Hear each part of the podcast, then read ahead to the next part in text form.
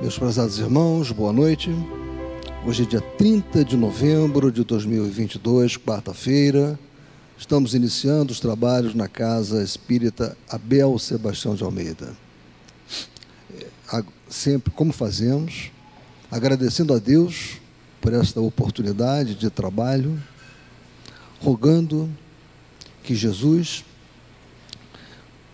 é, esteja nos banhando com sua mansuetude, com suas vibrações poderosas, que sua doce e suavíssima paz nos envolva e proteja, hoje e sempre.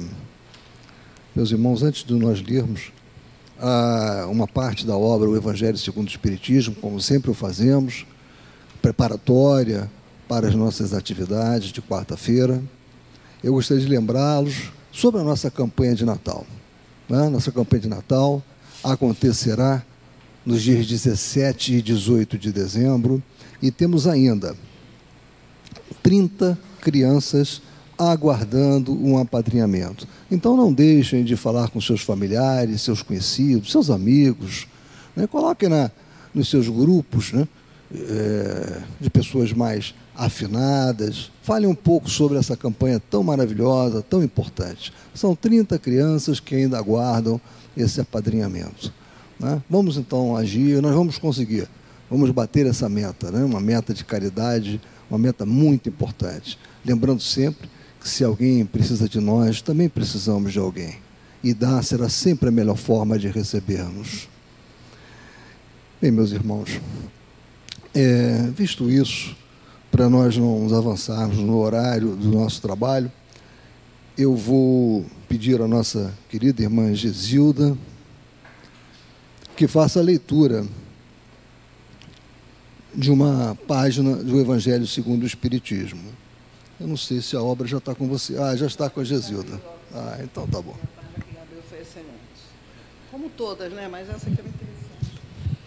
Já está aqui, então, meus irmãos, é o capítulo décimo. Bem-aventurados os que são misericordiosos. É muito importante aí que Jesus vai enfatizar a necessidade do perdão. Perdoai para que Deus vos perdoe. Bem-aventurados os que são misericordiosos, porque obterão misericórdias. Mateus 5, 7. Se perdoardes aos homens as faltas que cometeram contra vós, também vosso Pai Celestial vos perdoará os, os, pecados, mas se não perdoardes aos homens quando vos têm ofendido, vosso Pai Celestial também não vos perdoará os pecados. Se contra vós pecou vosso irmão, e de fazer a falta, se lhes fazer sentir a falta, em particular, a sós com ele. Se vos atender, tereis ganho o vosso irmão. Então, então aproximando-se dele, disse-lhe Pedro, Senhor, quantas vezes perdoarei a meu irmão quando houver pecado contra mim? Até sete vezes? Respondeu-lhe Jesus: Não vos digo que podeis perdoareis até sete vezes, mas até setenta e sete vezes. Isso está contido em Mateus. A misericórdia é o complemento da brandura, porquanto aquele que não for misericordioso não poderá ser brando e pacífico. Ela consiste no esquecimento e no perdão das ofensas. O ódio e o rancor denotam a alma sem elevação nem grandeza. O esquecimento das ofensas é próprio da alma elevada, que para acima dos golpes que, que lhes possam desferir. Uma é sempre ansiosa, de sombria suscetibilidade e cheia de fel. A outra é calma, toda mansidão e caridade. Ai daquele que diz: Nunca perdoarei. Esse, se não for condenado pelos homens, será por Deus. Com que direito reclamaria ele o perdão de suas próprias faltas se não perdoa as dos outros? Jesus nos ensina que a misericórdia não deve ter limites, quando diz que cada um perdoe a seu irmão, não sete vezes, mas setenta vezes sete vezes. Há, porém, duas maneiras bem diferentes de perdoar uma grande, nobre, verdadeiramente generosa, sem pensamento oculto, que evita com delicadeza ferir o amor próprio e a suscetibilidade do adversário, ainda quando este último nenhuma justificativa possa ter.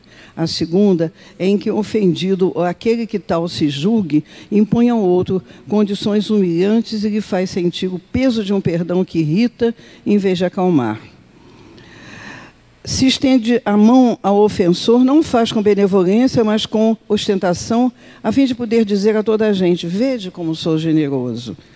Nessas circunstâncias, é impossível uma reconciliação sincera de parte a parte. Não, não há generosidade. Há apenas uma forma de satisfazer o orgulho. Em toda contenda, aquele que se mostra mais conciliador que demonstra mais desinteresse, caridade, verdadeira grandeza de alma, granjeará sempre a simpatia das pessoas imparciais. Então, muito lindo, né? É muito próprio para essa noite em que as entidades já se encontram aqui e a gente, com essa leitura em que elas estão próximas, não é? Nós estamos falando sobre o perdão, o perdão profundo né, aquele perdão que Jesus manda que a gente exerça, no sentido de, assim, da maior grandeza que nós tenhamos dentro, sem criar condições que humilhem a ninguém. Então, vamos já. Obrigado, Jesus. Vou ficar aqui. Uhum. Bem, meus irmãos, nós vamos dar continuidade aos estudos iniciados na semana passada. Nós estamos estudando a obra Diversidade dos Carismas, do saudoso Hermínio Miranda, e paramos é, nessa parte que fala é, dos poltergeists. Eu não sei se ele está na página anterior, né, a essa aqui, em que ele cita um caso de poltergeist, ele cita alguns eventos físicos e que nós não devemos é, dar uma importância exagerada aos eventos físicos, né, aos, porque muitas vezes eles podem ser é, decorrentes do nosso, do nosso descuido. Né? Eu até comentei na época sobre ah, barulhos que eu escutava durante algum tempo na cozinha e era o motor da geladeira. Né? Tinha nada a ver com, com o que eu tinha começado a acreditar que era. Né? Fenômenos de efeitos físicos. É, então, é, eu queria começar. É isso que eu queria que você. É, foi essa que nós paramos? A anterior, né? Então tá.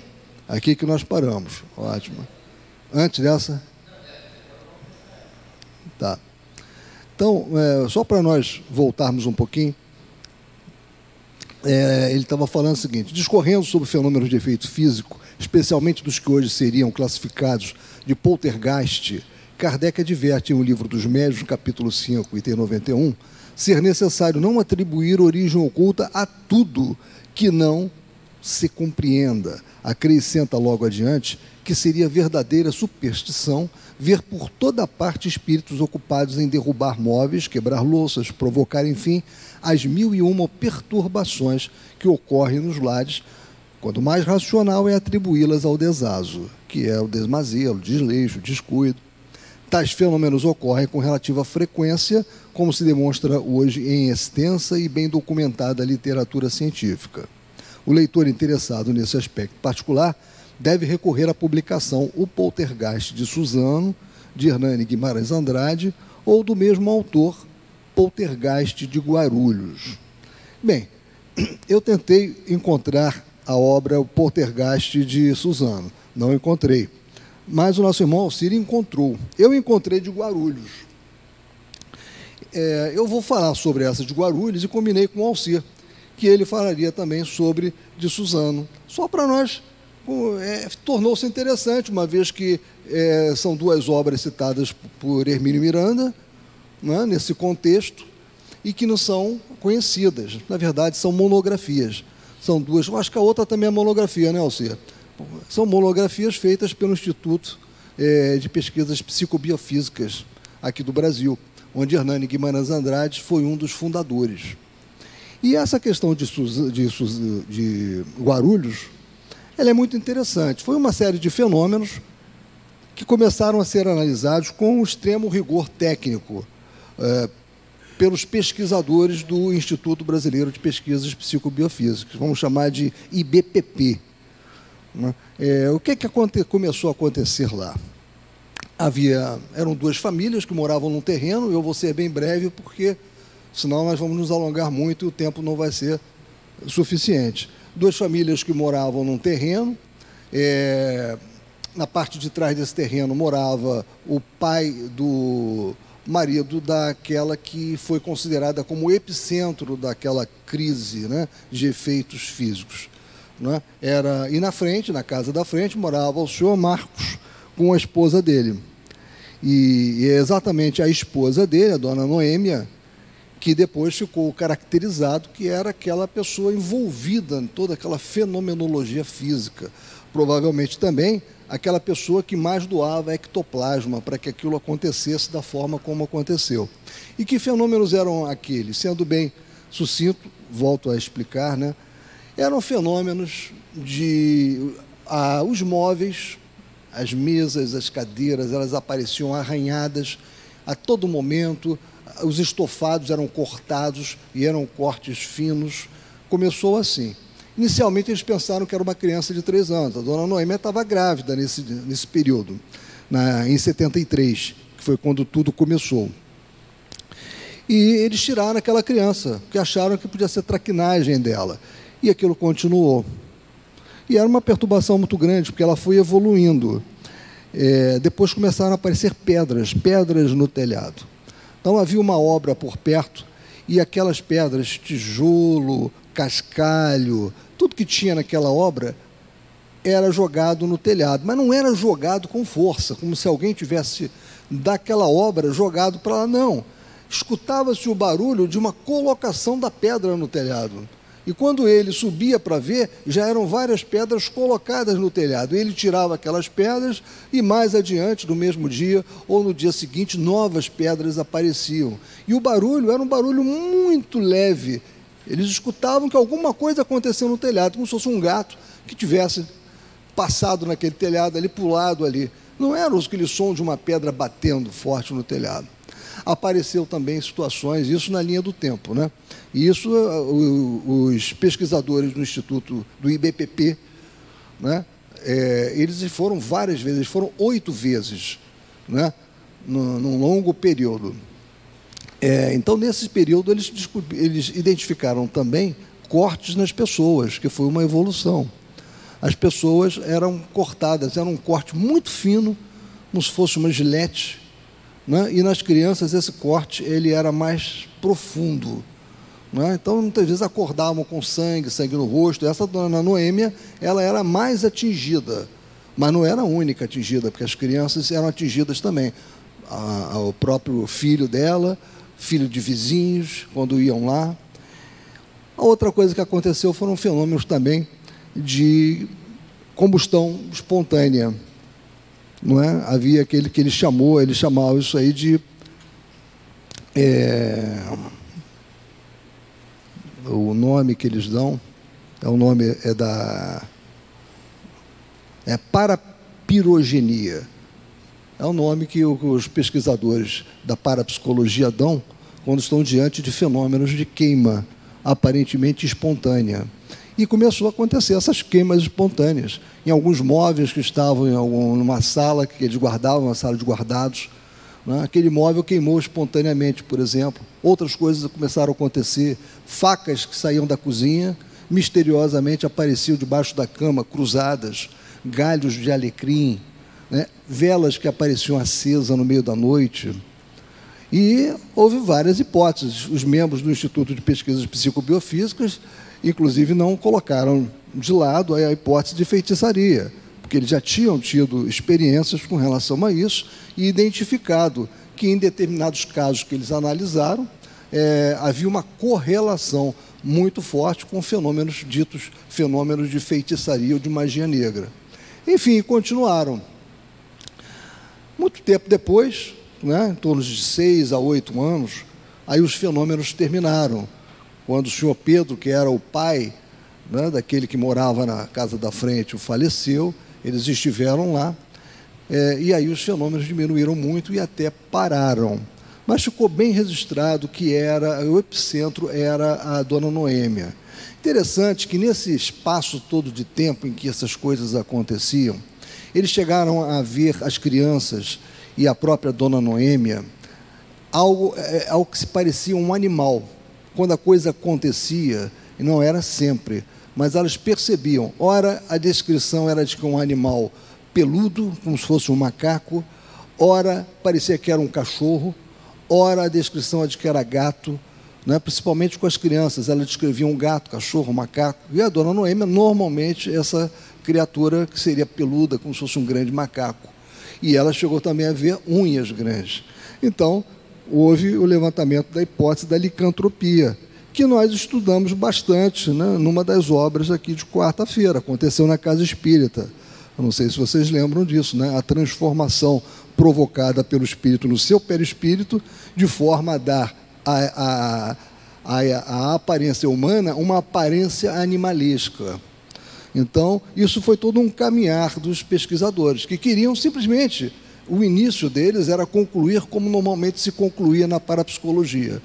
O epicentro era alguém com problemas sexuais, era alguém com problemas de grande repressão familiar, grande energia represada, e que aí, em função disso tudo, a própria pessoa, aí digo eu animicamente, ela provocava com a sua energia aqueles fenômenos de barulho, eh, eh, de transporte, de aporte, transporte de objetos de um lado para outro, que acontecia lá. Mas eles descartaram isso pela extensa observação que eles fizeram minuciosa.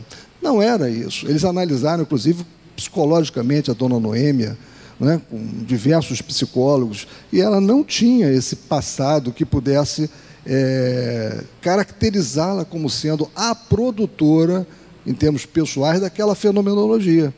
Então, eles acabaram concluindo é, a, com a hipótese mais forte e plausível, né, que eles não usaram o termo espírito. Porque aqui Hernani Guimarães Andrade, apesar de ser uma pessoa que contribuiu muito para o espiritismo, ele era um homem de ciência e era um homem é, que participava é, dos trabalhos de parapsicologia. Então, naquele momento, ele estava se atendo à terminologia própria da parapsicologia.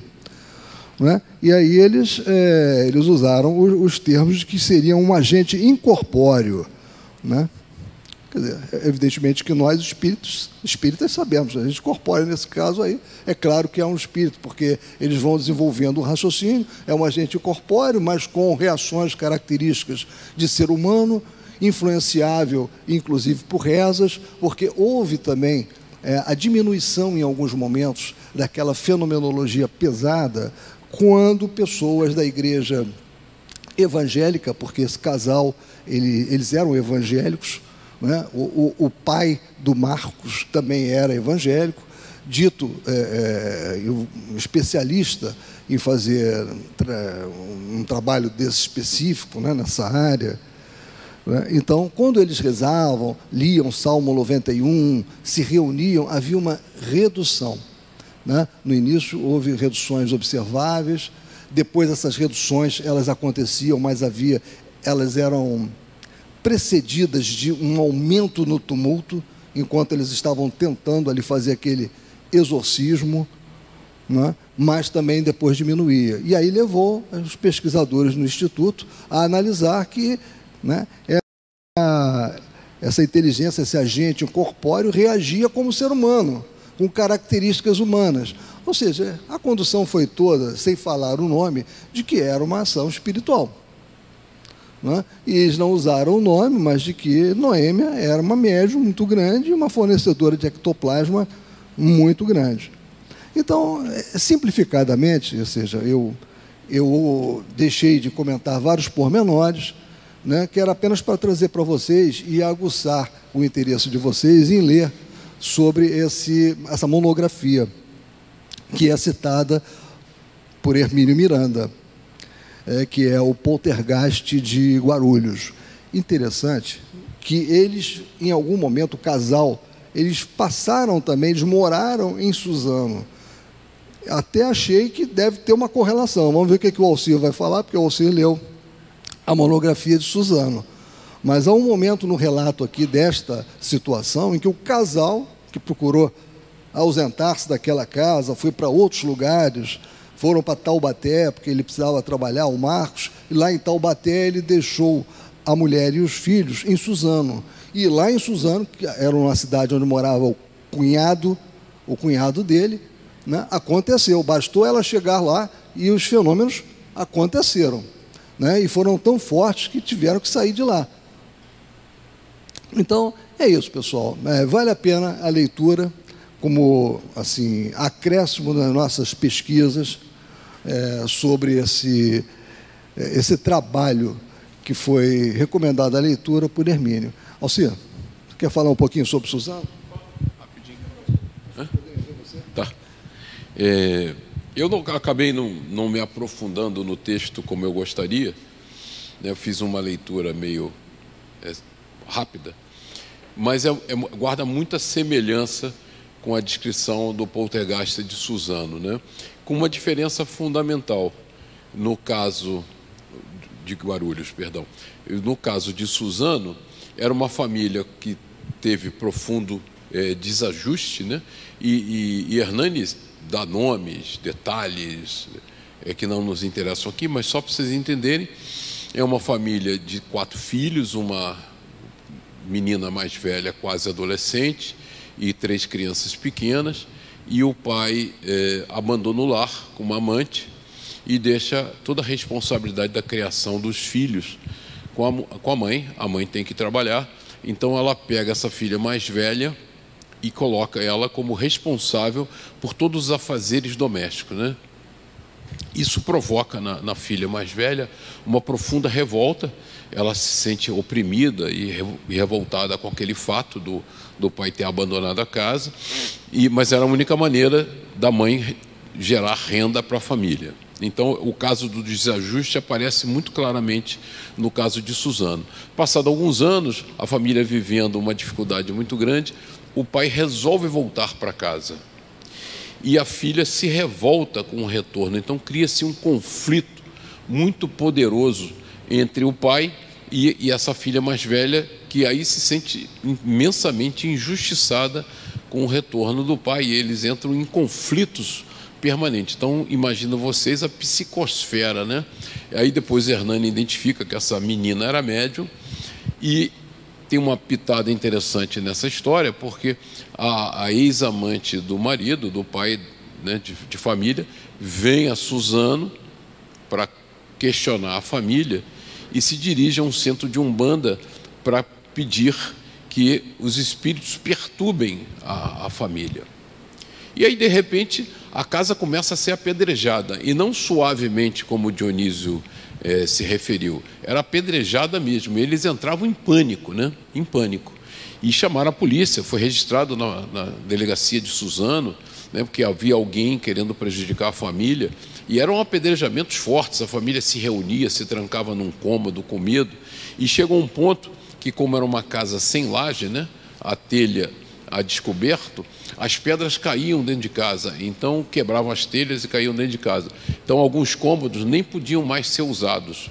E eles começaram a ficar desesperados, né? E ficavam em vigília para saber, e de repente as pedras começavam a vir, e eles não sabiam de onde, e, e, e a família entrava em parafuso com isso. E aí começaram a distribuir os filhos nas redondezas, na vizinhança, porque nem todo mundo mais conseguia dormir na casa.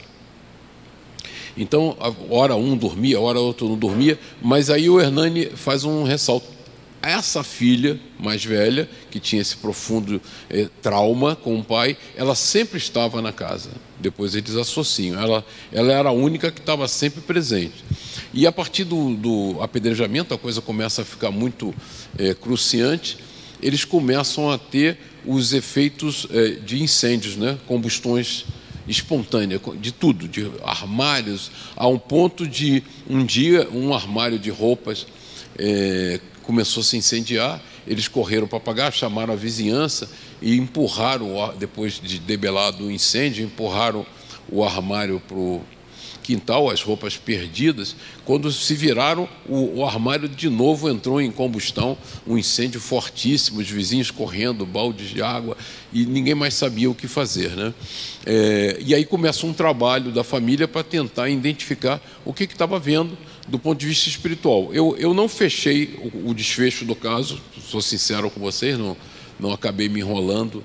É, mas é muito semelhante que com o caso de Guarulhos, com uma diferença, uma evidência muito clara. Quer dizer, essa menina ficou, né, ficou evidenciado que ela tinha uma participação espiritual muito forte no processo e havia um processo obsessivo muito claro a partir dessa relação né, do triângulo amoroso que o pai tinha provocado. Né? E a ação da, da amante, quando é, foi ao centro de Umbanda para tentar desestabilizar a família e tal. Então, isso caracterizou muito forte. Agora, curioso é que eles citam, e ele cita com riqueza de detalhes, eram pedradas, pedradas muito fortes, né? E que a família diz, da onde vêm as pedras? Ninguém sabia. E a polícia não conseguia identificar da onde vinham e quem arremessava, porque não tinha obra, não tinha nada. As pedras surgiam como do nada e acertavam a casa com muita força, né? É um fenômeno muito interessante. É um, um opúsculo, um, um, como o Dionísio falou, é só um ensaio muito curto, são 100 páginas, mas eu acabei me enrolando profissionalmente e não li tudo. Obrigado, Alcir, foi muito bom. É, você estava falando e eu me lembrei também, no caso de Guarulhos, havia o sumiço de dinheiro. E o interessante é que o dinheiro sumia, mas ele aparecia em momentos os mais, usando o termo que ele falou, os mais estapafúrdios. E teve um momento que uma determinada bolsa com dinheiro sumiu e eles procuraram, procuraram onde estava aquele dinheiro, um dinheiro importante para eles fazerem compras. Aí quando olham para cima, estava pendurada lá no lustre da casa aquela bolsa. Né? Outra coisa interessante, quando eles fizeram, num dos, é, dos momentos em que eles fizeram é, um, um, trabalho com, com um grupo da igreja evangélica e que houve uma melhora naquele, na produção daqueles efeitos, né? É, o dinheiro que estava sumido há muito tempo, 145 cruzeiros, apareceu na mesa da sala. Né? Então, apareceu assim, é, eles viram as costas, quando olha, está ali o dinheiro. As coisas aconteciam dessa forma. Então, fica aqui o relato para vocês. Muito obrigado, Alcir, mais uma vez, pela, pela tua participação, que ajudou bastante. Agora, eu volto a dizer, é interessante, para nós que estamos aqui, esse momento é um momento de pesquisa, né? é um momento de pesquisa na, na área mediúnica, nós, e quando nós falamos desse chamado poltergeist, que não é um termo do espiritismo, né?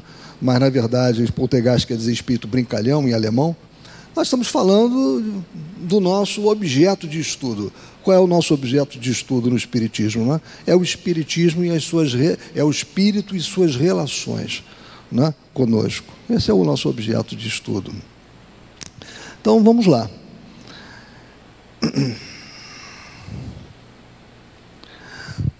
Ele está falando dos fenômenos, né?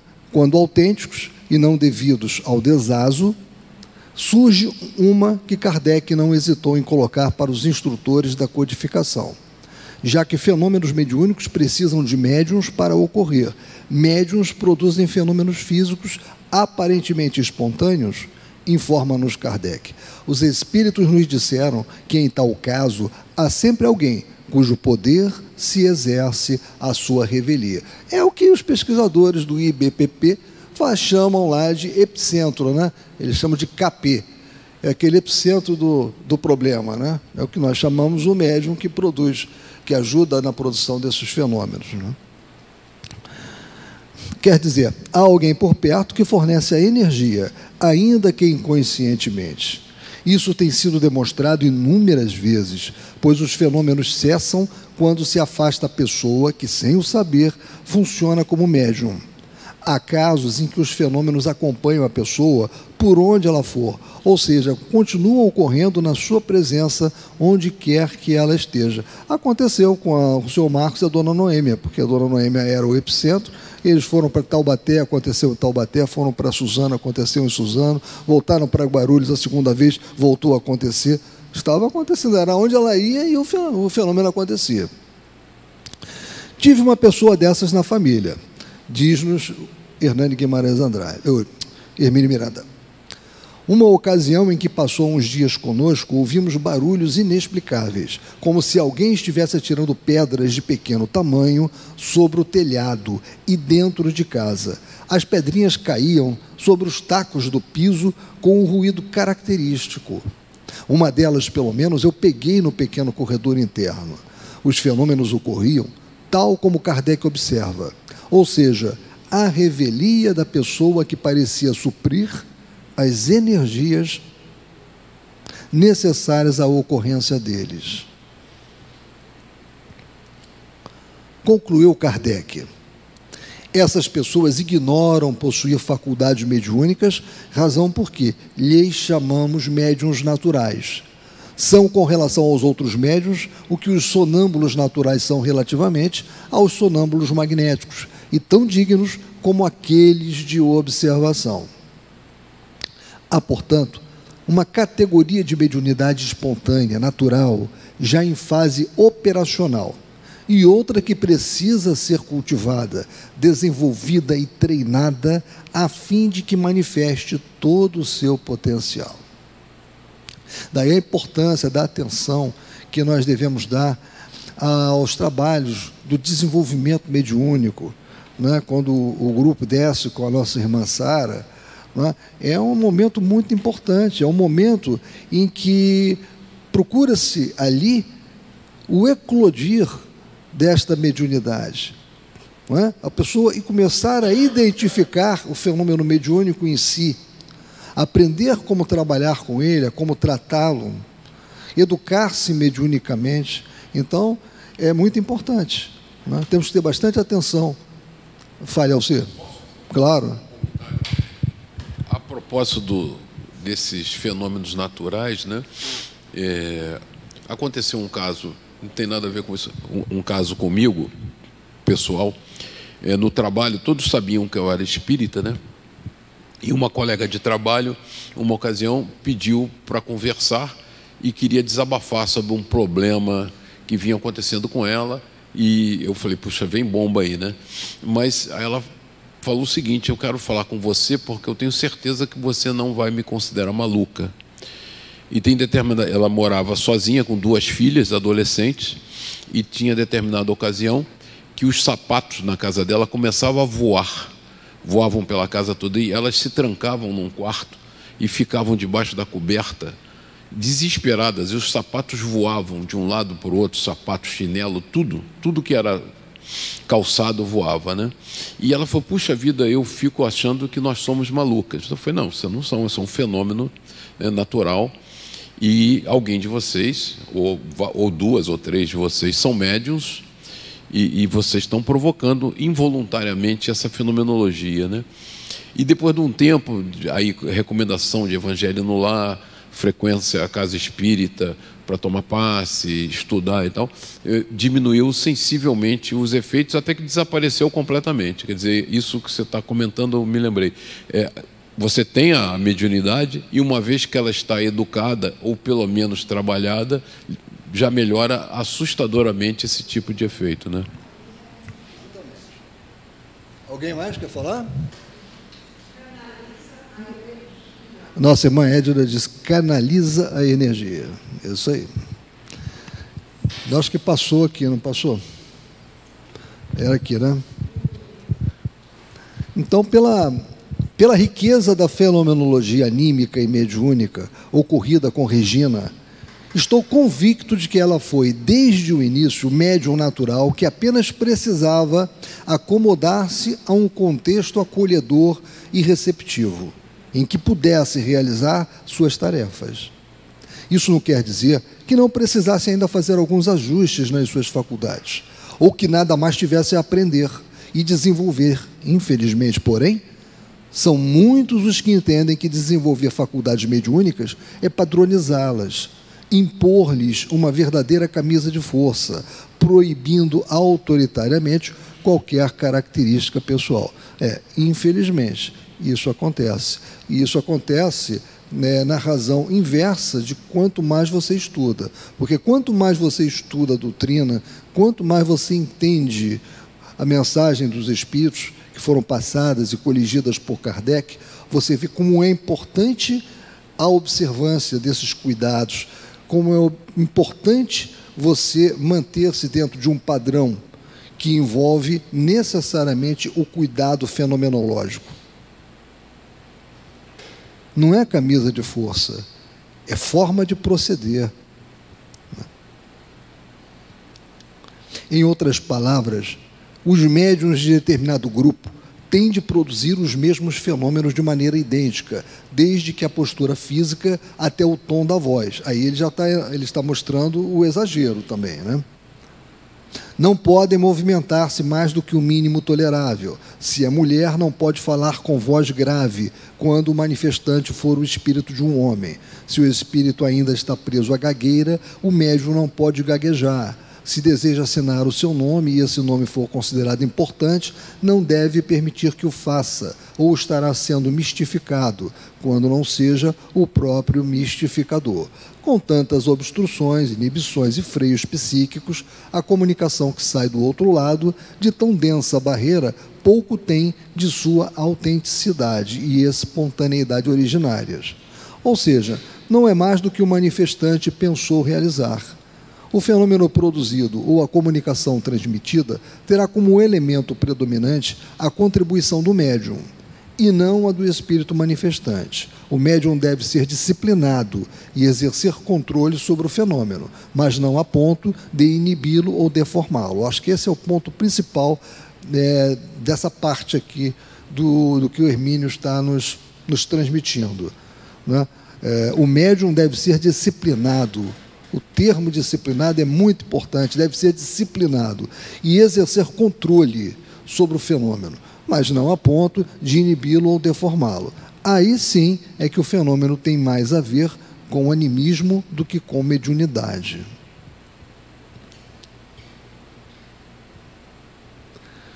O que se tem a evitar é que a mediunidade natural se exerça sem nenhum controle ou método em qualquer lugar, a qualquer momento, a inteira revelia do sensitivo, o que não era definitivamente o caso de Regina. Kardec afirma que o que há a fazer-se quando uma faculdade dessa natureza se desenvolve espontaneamente no indivíduo é deixar que o fenômeno siga o seu curso natural. A natureza é mais prudente do que os homens. A observação é sobre médiums de efeitos físicos, mas é claro que a mediunidade espontânea e natural não ocorre somente nessa categoria, dado que são inúmeros os médiums que começam a ouvir vozes, testemunhar vidências, psicografar ou até receber espíritos por incorporação, sem que tenham qualquer noção do que lhes esteja acontecendo e nenhum conhecimento teórico sobre a mediunidade após médiums naturais em qualquer das modalidades conhecidas. Um desses, que se tornaria excelente médium dotado de várias faculdades e teria até projeção nacional, disse-me que não passou por nenhum processo específico de desenvolvimento. Na primeira vez que se sentou à mesa mediúnica, tomou o lápis e psicografou uma comunicação aceitável. É, fica aqui essa. Eu volto a, a a lembrar da questão da disciplina, do cuidado. Muitas das vezes o médium começa a ter uma determinada manifestação. Pode ser, por exemplo, a psicografia, né? é apenas um exemplo. Né? É, e resolve trabalhar em casa, resolve começar a fazer o seu desenvolvimento mediúnico em casa. Nós sabemos que isso não deve acontecer dessa forma. O local correto para o desenvolvimento da mediunidade é na casa espírita com cuidado, com disciplina, com estudo, com observação, ouvindo aqueles que há mais tempo já estão trabalhando mediunicamente, isso é muito importante. E não acreditar, só porque o fenômeno já começou, eu estou apto a fazer né, o uso do fenômeno. Não, não é assim.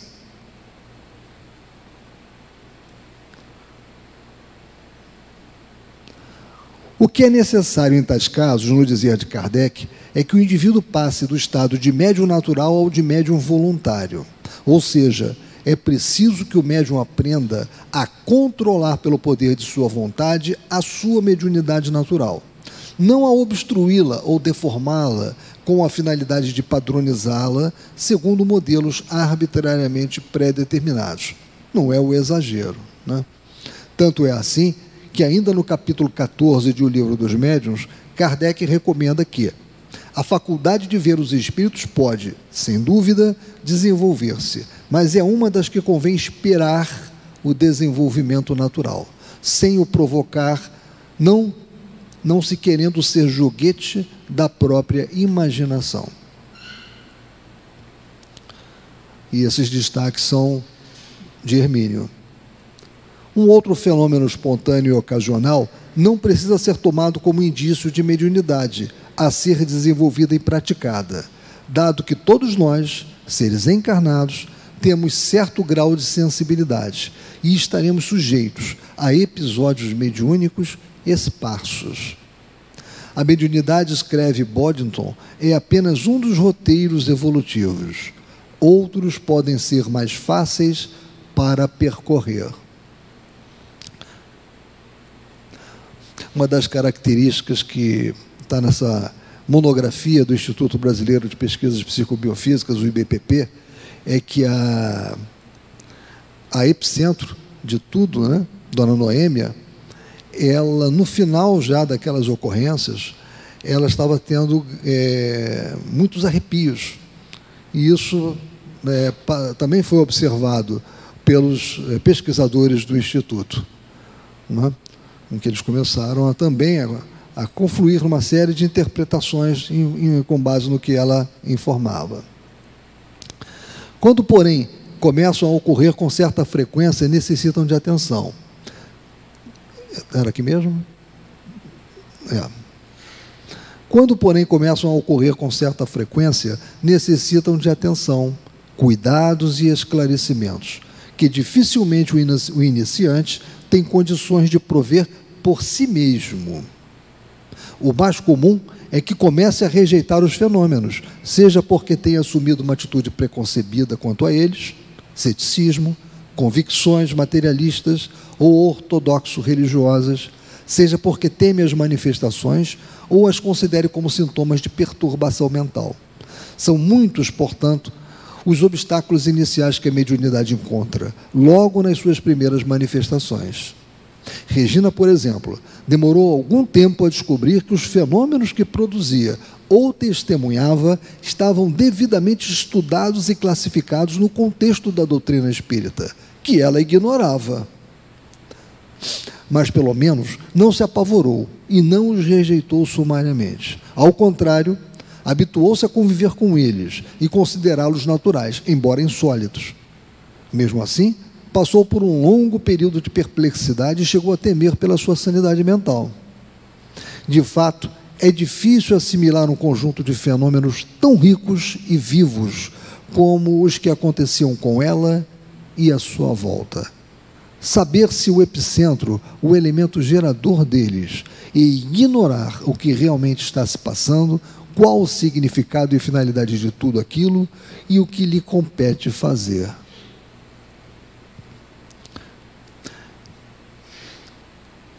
Mesmo nos médiums naturais, portanto, o processo de esclarecimento, entendimento de tudo aquilo, não está livre de umas tantas crises que precisam ser identificadas e superadas. Que crises são essas?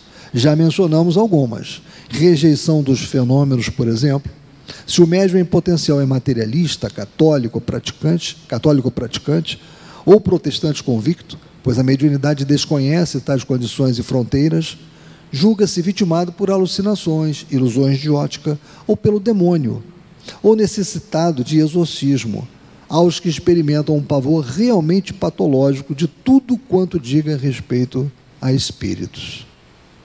Em qualquer de tais situações, podem ocorrer crises emocionais das quais resultem problemas graves de perturbação. Há pessoas que tanto se obstinam em rejeitar até mesmo um simples exame do assunto, que levam uma vida inteira pressionadas por mediunidades embotadas, as quais não dão oportunidade de desenvolvimento e de utilização racional e equilibrada a serviço do próximo e, afinal de contas, de si mesmas. como vimos há pouco e convém insistir, fenômenos esparsos e ocasionais são sempre indícios de uma forma ou outra de mediunidade em potencial, mas não significam necessariamente que a pessoa tenha vindo com o compromisso da tarefa mediúnica, mesmo porque sempre nos resta o direito ao livre-arbítrio.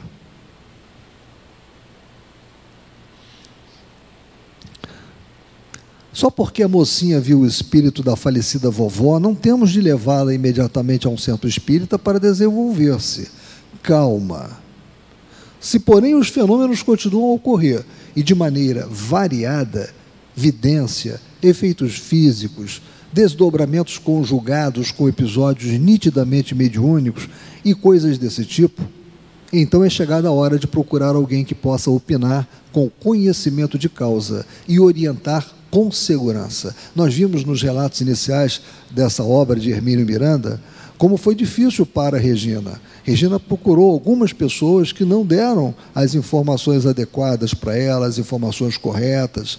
Regina passou por momentos muito difíceis, até ela mesma começar a, a, encontrar o seu caminho, e ainda bem que encontrou uma pessoa esclarecida, com bons conhecimentos doutrinários, que tirou as dúvidas principais que ela tinha. Além do mais, a fenomenologia que ocorre nessa primeira fase quase nunca é disciplinada e de elevado teor espiritual. A mediunidade raramente começa com a manifestação suave de entidades de elevada condição evolutiva. Isto é particularmente crítico nos fenômenos de efeito físico, como adverte o sempre seguro Kardec, no capítulo 14 de O Livro dos Médiuns. E o que diz Kardec? Os seres invisíveis que revelam sua presença por efeitos sensíveis são, em geral, espíritos de ordem inferior e que podem ser dominados pelo ascendente moral. A aquisição deste ascendente é o que se deve procurar. Ou seja, melhorarmos, trabalharmos a nossa moralidade, trabalharmos o conhecimento doutrinário. De fato, é comum que esses primeiros chamamentos para a tarefa mediúnica sejam algo incômodos, insistentes e até perturbadores. Achamos sempre inoportuno aquele que nos desperta para o trabalho do dia. É como um processo de iniciação. Torna-se necessário vencer os obstáculos iniciais a fim de que o caminho fique desobstruído, para que os espíritos de mais elevada condição se aproximem. Essa primeira crise, portanto, precisa ser superada com equilíbrio, paciência e vigilância. Vigilância, outro termo que nós não podemos nunca perder de vista. Nós que estamos estudando, trabalhando na área mediúnica, cada um dentro das suas potencialidades, dentro do seu carisma particular, deve sempre observar isso, né? Disciplina e vigilância. Então, essa primeira crise, portanto, precisa ser superada com equilíbrio, paciência e vigilância. O médium em potencial tem de conquistar o que Kardec define como, como ascendente moral, pelo seu procedimento correto, protegido pelo recurso da prece. O problema seguinte está em procurar entender o que se passa com o indivíduo. Os fenômenos que se sucedem e o inquietam ou lhe trazem conflitos íntimos. Já imaginou um materialista convicto que começa a ver espíritos? Precisam ser avaliados com serenidade e isenção. É preciso recorrer a alguém que realmente tenha condições de o ajudar. Não adianta tentar ignorar o problema. Ele existe e persistirá especialmente quando há compromissos programados para o exercício mediúnico, como ser encarnado. Como ser encarnado. Chegou a hora da busca. O que está acontecendo? O que significa tudo isso? Que finalidade tem? O que devo fazer? Estou louco? Especulações ociosas nada resolvem, nem hesitações ou adiamentos. É preciso enfrentar o problema e buscar ajuda de alguém que saiba, queira e possa contribuir decisivamente para esclarecimento dos problemas suscitados. Quatro alternativas diferentes podem ocorrer. Primeira, ausência de orientação. Quando o médium iniciante acha que pode resolver sozinho suas faculdades. Muito comum, né? O risco é grande de acabar mesmo perturbado ou obsessivo, joguete de espíritos irresponsáveis ou vingativos. Segundo, segunda alternativa, orientação inadequada. Aconteceu com Regina quando a pessoa chamada a opinar não está suficientemente qualificada. Agrava a situação com sugestões e palpites de entendido incompetentemente, o que acarreta complicações verdadeiramente desastrosas. Terceira alternativa: desorientação. Quando o médium iniciante se apavora, entra em pânico e, em vez de procurar examinar serenamente a situação e avaliar tudo com bom senso, atira-se atabalhoadamente a uma atividade febril e desordenada, adotando tudo quanto seja sugestão, comparecendo a qualquer centro que lhe seja indicado, submetendo-se a qualquer treinamento ou ritual que lhe digam necessário para desenvolver suas faculdades. Pode ser até que seja um excelente médium em potencial mas estará em sérias dificuldades dentro em pouco. Uma área de muito risco. Quarta, orientação correta. Neste caso, o médium incipiente teve a sorte ou o bom senso de encontrar a pessoa certa que o ajuda a ordenar as coisas, orientando-o a observar os fenômenos com espírito crítico, a estudar os aspectos teóricos da questão em livros confiáveis e, eventualmente, a integrar-se num grupo que lhe proporcione as condições de que necessita para desenvolver a sua tarefa. Em suma, é preciso admitir que o problema existe e buscar ajuda competente para avaliar a situação e finalmente traçar e cumprir um programa de estudo e treinamento. Mediunidade necessita disso, um programa de estudo e treinamento. Precisa de vigilância, precisa de disciplina, precisa de atenção com o tempo. Não adianta nós querermos é, pular etapas. A natureza não caminha aos saltos. Nós sabemos muito bem disso. Quando nós pulamos etapa, seja na nossa formação acadêmica, seja em qualquer outra área nossa de relacionamento, nós corremos seríssimos riscos de pararmos mais adiante, porque nós temos mais dúvida, nós temos dívida com relação a como fazer as coisas. Por que, que temos dívidas? Porque nós resolvemos pular etapas, fomos invigilantes. Né? Então é muito importante esse cuidado com o programa de estudos, com o treinamento. O treinamento envolve adequar-se a todo um programa de trabalho. Nós devemos observar o programa que é traçado de trabalho para o nosso desenvolvimento.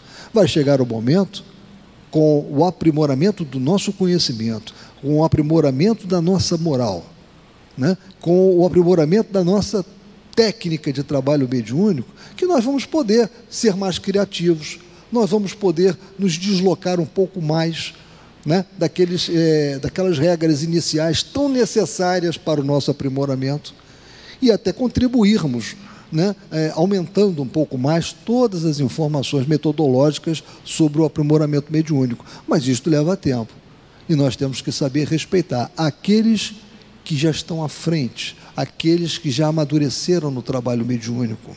Amadureceram pelo estudo, pela observação dos fatos, amadureceram pelo cuidado e vigilância no trabalho mediúnico. Esses são aqueles que nós devemos observar. São os nossos orientadores.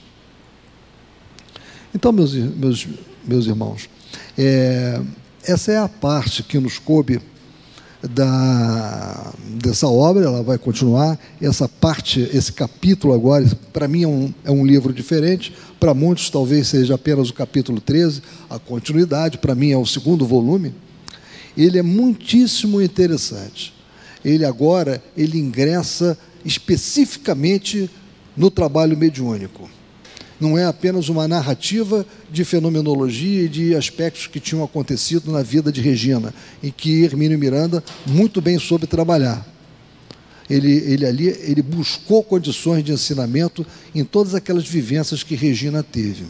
Agora nós vamos diretamente para o estudo da mediunidade, coisa que está né, totalmente aderente ao nosso objetivo. Para aqueles que gostaram das, da, das observações que foram feitas sobre os dois trabalhos do Instituto Brasileiro de Pesquisas Psicobiofísicas, né, o Poltergeist de Guarulhos e o Poltergeist de Suzano, eu é, sugiro, né, aprimoramento, que leiam também para a psicologia uma visão panorâmica de Hernani Guimarães Andrade. Nesta obra ele toca, só que ele toca en passant, né? Evidentemente não com naquela riqueza de detalhes que o Alcir nos trouxe, que eu trouxe aqui para vocês, que foram extraídas de monografias específicas. Mas ele aqui, ele fala de uma forma genérica sobre parapsicologia, para quem quer ter uma visão geral sobre a parapsicologia, sobre os estudos que são atuais da parapsicologia, a correlação da parapsicologia com o fenômeno mediúnico. É uma obra muito interessante. Eu nem sei, eu vou perguntar a Marisa se nós temos aqui na nossa livraria. Temos? Não temos? Já tivemos, né? É. Nós voltaremos a ter. A nossa livraria está adquirindo novos, novas, novas obras e essa é uma das obras que teremos lá à disposição. Então, meus irmãos, agora nós vamos é, iniciar, vamos adentrar na segunda parte dos trabalhos.